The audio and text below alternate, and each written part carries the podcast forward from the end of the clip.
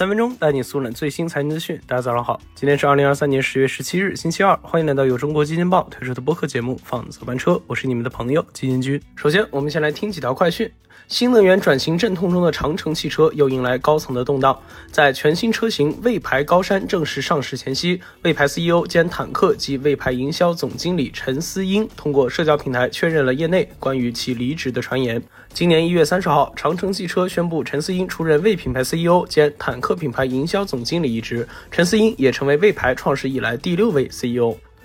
十月十六日早间，国产运动巨头之一的安踏体育在港交所公告，宣布收购马伊亚服饰百分之七十五点一三的股本权益，具体金额没有披露。马伊亚服饰于二零一六年在上海注册成立，经营专为亚洲女性设计的运动服饰品牌 Mia Active，在瑜伽运动品类方面已经形成了一定的市场影响力。安踏认为，收购对于集团旗下女性业务板块是一个很好的补充。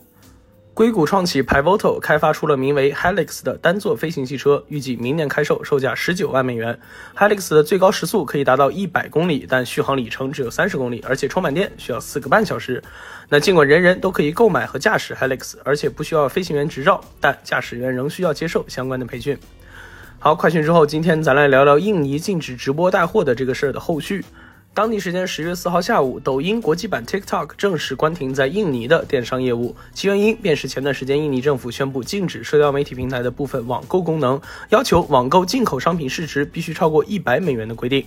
这则禁令一出，也让印度尼西亚成为了世界上第一个以国家名义封杀直播带货的国家。那不少印尼当地的电商以及许多的跨境电商都已经开始瑟瑟发抖。在二零二零年，TikTok 便开始了初步试水电商业务，选择了印尼作为其开疆拓土的重要战场。首先是因为人多，印尼总人口二点七六亿，全球第四；其次，二零二二年印尼 GDP 有一点二八万亿美元，购买力水平世界第八。而在过去的两年多里，印尼的直播电商业务疯狂增长，一下子涌现出了六百多万卖家、七百多万带货主播和视频创作者。同时，也有一大帮国内的电商带着方法论，专门跑到印尼去开辟新天地。但随着 TikTok Shop 的禁令一出，印尼直播电商彻底凉凉。与此同时，这次印尼可不是像之前某些国家那样只针对 TikTok 这一单一平台，而是所有的平台。其中，虾皮印尼跨境店也被关了，可以说是力度空前。那印尼政府为啥要这么干呢？用官方的说法就是，直播电商平台的掠夺性定价正在威胁中小型企业。那其实这个并不难理解，在电商直播这场游戏中，头部主播和平台是最大赢家。二零二一年国内的双十一巅峰时期的薇娅和李佳琦带货一天的收入就超过了四千家 A 股公司。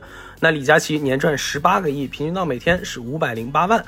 能帮你赚钱，自然想上他的直播，坑位费也低不到哪儿去。那经过前段时间花西子事件，其实大家也能看得出来，穷的叮当响的国货根本没钱进直播间。如果不是这么一闹，今年恐怕就得倒闭。那放在中国如此，在印尼也一样。这两年印尼的电商业务飞速发展，大大压缩了当地中小企业以及实体小零售商的生存空间。而还有许多来自中国的跨境电商，依托中国的供应链优势，同样极大压缩了印尼本土电商的生存空间，同时还积累了足够多的。消费者数据，